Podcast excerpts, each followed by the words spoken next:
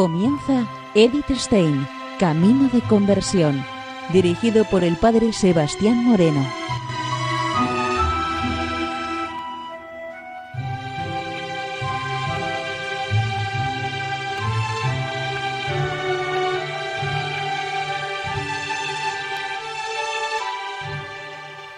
Muy buenos días, Nor de Dios.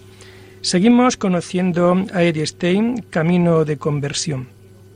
Y en esta emisión de hoy vamos a seguir profundizando en aquellos trágicos acontecimientos del arresto de Edith juntamente con tantos otros cristianos convertidos del judaísmo. Los detenidos fueron conducidos desde el sur de Holanda a Rormont y desde allí continuó el viaje en camiones cubiertos hasta el campo policial de concentración transitoria de Amersfoort. Aquí llegaron a medianoche porque durante el viaje se perdieron los conductores por las calles oscuras. El barracón al que estaban destinados estaba repleto de gente y no se podía descansar, porque la policía pasaba lista a cada instante. En aquella ocasión, uno de los agentes preguntó a la hermana Teresa, que ya había sido golpeada con un fusil, su religión. Ella contestó con orgullo de que era católica, el oficial le dijo entonces, de eso nada, eres una maldita judía. Y allí pasan el día 3, lunes, en total inseguridad. Y ocurre entonces un hecho que delata esta detención como un acto de revancha contra la carta pastoral de los obispos holandeses. A los judíos protestantes y a los medio judíos se les deja en libertad, y no así a los católicos, que se han de quedar junto a un grupo de judíos estrictos. Eran aproximadamente 242 los católicos de origen judío, entre los cuales 15 eran religiosos. Cinco de estos religiosos eran de una misma familia, los hermanos Lob, dos sacerdotes, un hermano lego y dos religiosas. Los cinco eran trapenses y hacían varios años que no se veían. Ahora se encuentran juntos para hacer un largo viaje, rápido y seguro, hasta el cielo. Edith encuentra también algunas amigas subidas de Alemania. Al verse todos juntos es para ellos un consuelo. Rezan el breviario y el rosario como si estuvieran en el convento. Los dos sacerdotes, aunque no pueden celebrar la misa, escuchan las confesiones de muchos y les infunde coraje. Todos estamos convencidos de que se trataba de un viaje sin retorno, un camino hacia el cielo. La noche del 3 al 4 de agosto son cargados en camiones y conducidos a la estación de ferrocarril de Amersfoort. En el tren no se les permite abrir las ventanas ni saben a dónde van. Pronto se enteran, Westerbork, al norte de Holanda, comparada en la estación de Hungalen. Llegados allí, bajan del tren y durante una hora han de caminar todos, ancianos y enfermos incluidos. Se trata de un campamento provisional cerca de Assen, en la parte nororiental de Holanda. Para más de 10.000 judíos holandeses fue la última parada antes del campo de concentración de Auschwitz. Aquí el espectáculo es desolador. Alambradas, torretas de vigilancia, guardianes armados con metralletas, casi tres días pasan aquí sometido a registros, cuestionarios interminables, numeración uno a uno. Los hombres son internados en un barracón, las mujeres en otro, las religiosas presentes, encabezadas por Edith, atienden a las mujeres aturdidas y a los hijos pequeños. Edith es fiel a sí misma. Su fortaleza y su actitud serena y tranquila contrasta con el miedo de los demás prisioneros. Y ahora dejemos turno a los testimonios sobre ella en esos días. Nos comenta, mucha gente esperaba su turno en la habitación pues todas aquellas personas habían conseguido una prórroga. Cada vez que volvía alguien, se veían los rostros afligidos. Aquí se desarrollaban las escenas más tristes. Todas las liberaciones habían sido anuladas. Yo me esperaba lo peor. Vi también a la carmelita alemana. Habían anulado también su liberación. Estaba pálida pero serena y consolaba a sus compañeras. Este testimonio procede de Sor Judith Méndez de Costa. El señor Lenin nos comenta. Con ellos había también niños.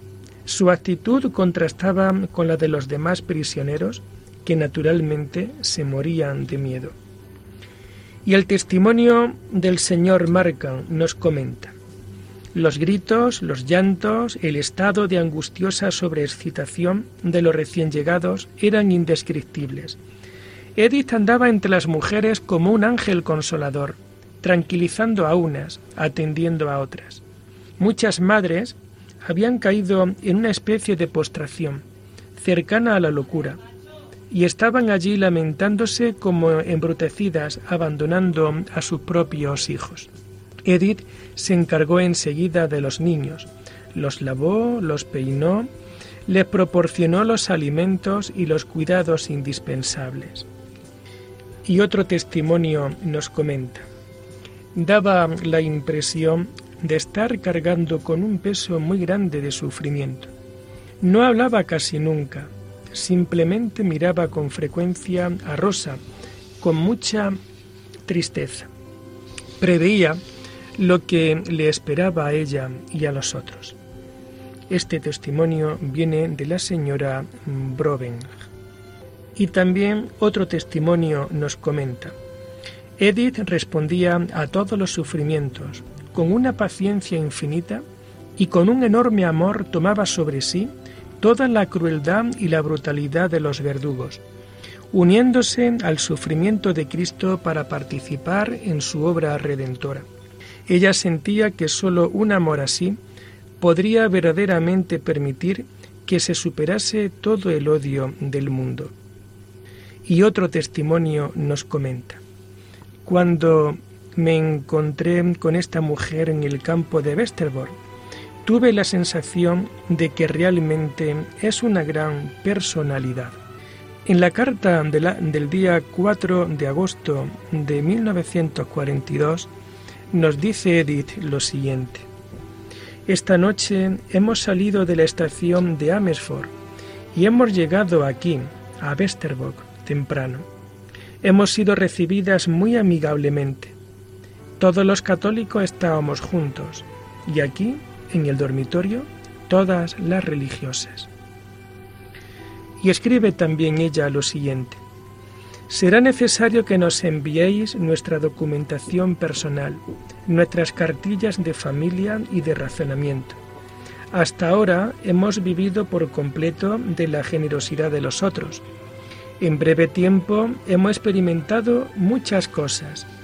Se convive con los demás, ayudándose unos a otros en todo momento. en carta con fecha del 5 de agosto de 1942, nos dice, desde ayer aquí está prohibida toda la solicitud para los judíos católicos. Existe el propósito de dejar salir un convoy el viernes. Confiamos en vuestra oración. Aquí hay muchas personas que necesitan de consuelo y esperan recibirlo de las hermanas. El 5 de agosto, las carmelitas de Edge reciben un telegrama de Westerbork cuyo ayuntamiento pide en nombre de las hermanas Stein vestidos, mantas y medicamentos.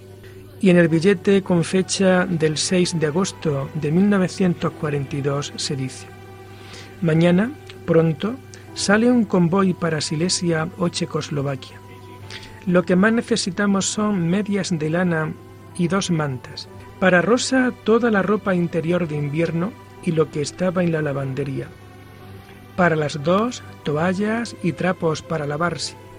Rosa tampoco tiene cepillo de dientes, ni cruz ni rosario. Me gustaría tener el próximo breviario. Hasta ahora he podido rezar maravillosamente. Y otro testimonio sobre Edith nos dice, la gran diferencia entre Edith y las otras hermanas consistía en su silencio. Mi impresión es que ella estaba interiormente consternada, pero no tenía miedo. Pensaba en el sufrimiento que aguardaba a los otros. Su figura aún me impresiona cuando la recuerdo sentada en el barracón como una piedad sin Cristo.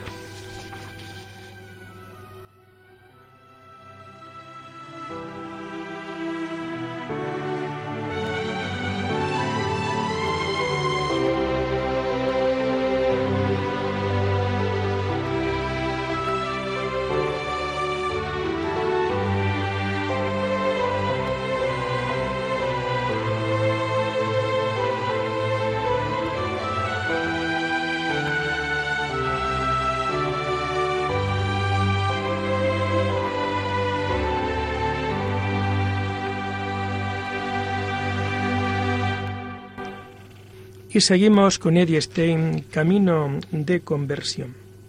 Mientras tanto, la Madre Antonia del Carmelo de Edge se esforzaba por encontrar recaderos para Westerbork y encontró a dos jóvenes dispuestos para ello.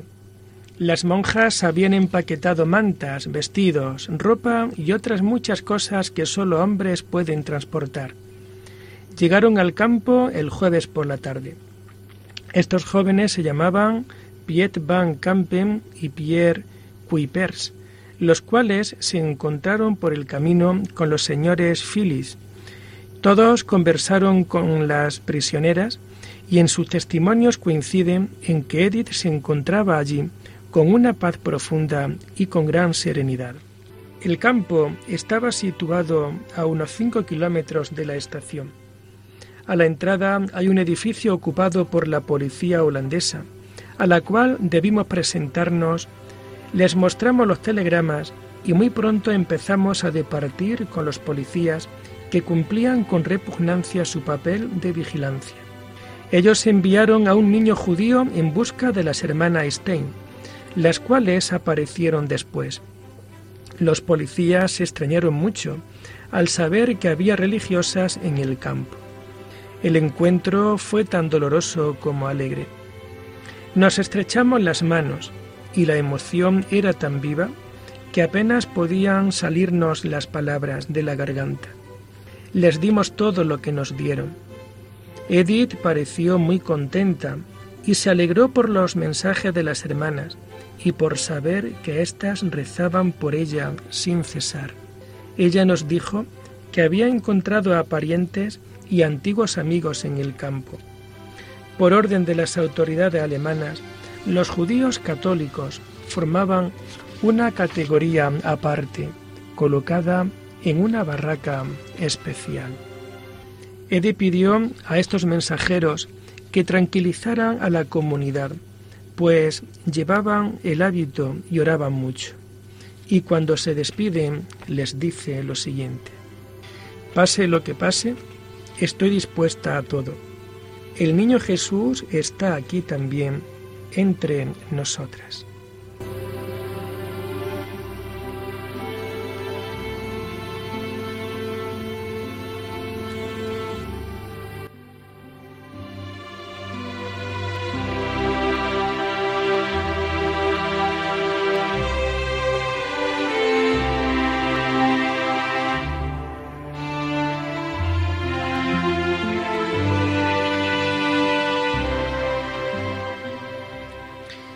Y así llegamos a la madrugada del día 7 de agosto de 1942. Era viernes. Seis detenidos son liberados. Los demás reciben la orden de subir al tren vigilados por los guardianes de la SS bien armados. Pretenden engañarles. Van hacia el este. Allí tendrán que trabajar muy duro, pero podrán llevar una vida libre y agradable. Las religiosas se dicen unas a otras, es el primer viernes de mes. De sus labios brota esta única oración, hágase tu voluntad. Saben que van a morir no sólo por su origen judío, sino también por ser católicos. Todos llevan su número. El de Edith es el 44.074, el de su hermana Rosa el 44.075. Hay pocos testimonios directos sobre los últimos momentos de su vida Y resulta muy interesante el del sacerdote Ferdinand Meques. Él, procedente de Espira, esperaba en la estación de Schifferstars para tomar el tren hacia Lubisfagen. Junto a la vía 5 ve detenerse un largo tren con un vagón de viajeros y soldados y otros muchos vagones de mercancías y de ganado. Él piensa que transportaban animales, pero oye hablar a personas. Se acerca y alguien desde dentro, en la oscuridad, le conoce. ¿No ha estado en el convictorio? Yo le conozco, soy la hermana Teresa Benedicta, Eddie Stein. De mis saludos, por favor, al prelado Lauer y a las hermanas de Santa Magdalena. al partir el tren, haré caer una tarjeta. Él pudo reconocer aquí a una antigua alumna de Espira y le da saludos. También Edith, desde esta, desde esta estación, pudo reconocer a uno de sus empleados y envió saludos a algunos conocidos. Y providencialmente pudo enviar sus últimos recuerdos a personas queridas como a la familia de Monseñor Swing. Así lo testifica quien recibió el encargo, el jefe de la estación, Valentín Fouquet, quien recuerda a una mujer que le preguntó si conocía a la familia del sacerdote Swing. Él contestó que sí, y le pidió que le diera recuerdos de la hermana Teresa Benedicta, de viaje hacia Oriente. Tras estas palabras de Edith, no nos han quedado ya ninguna otra palabra de ella.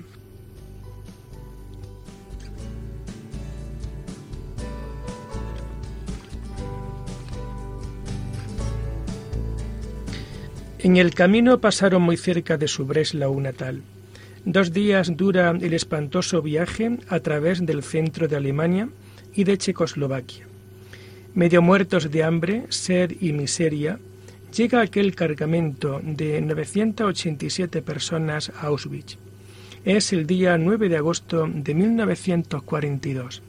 Es muy temprano. Entre gritos y latigazos por parte del hombre de la SS, descienden del tren.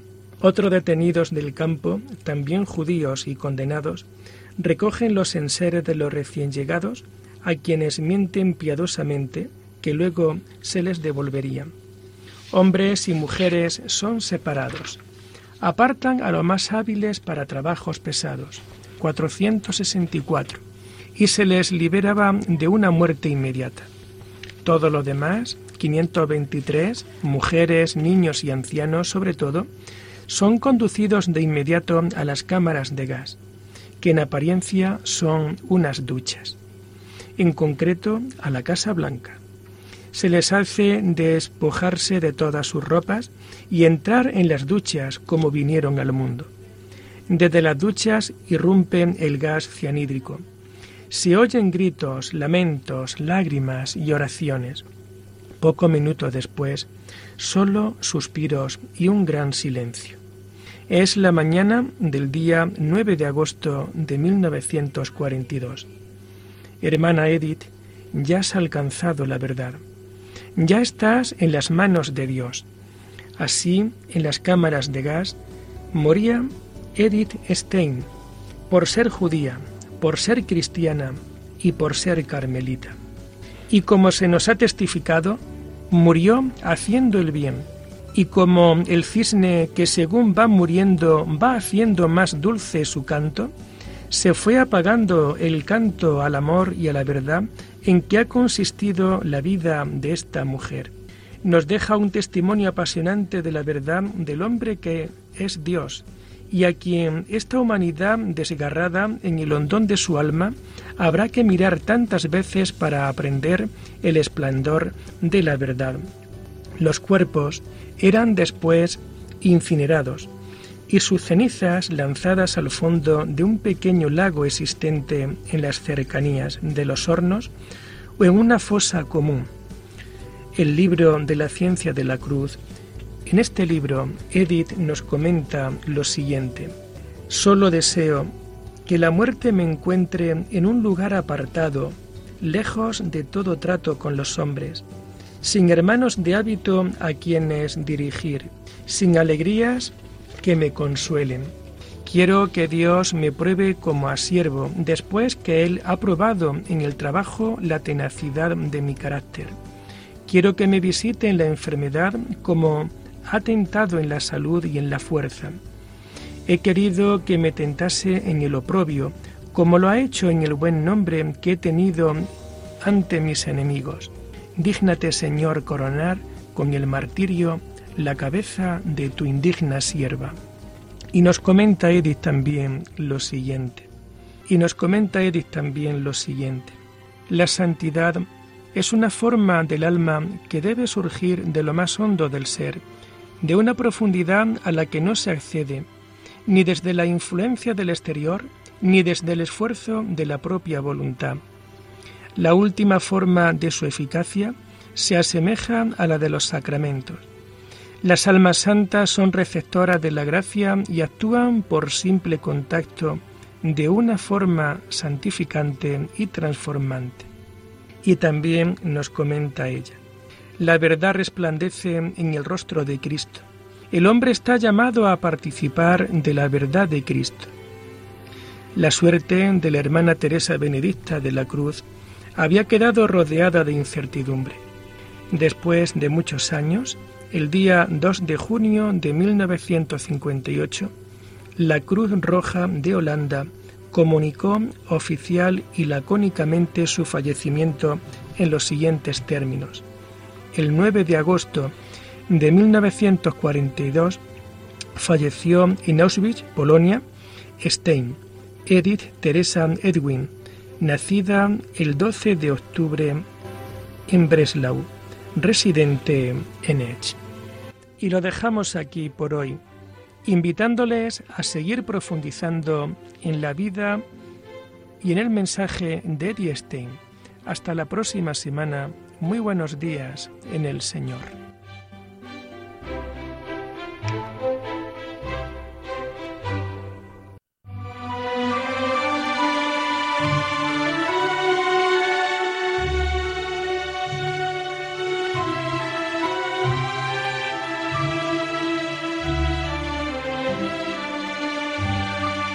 Han escuchado Edith Stein, Camino de Conversión, con el padre Sebastián Moreno.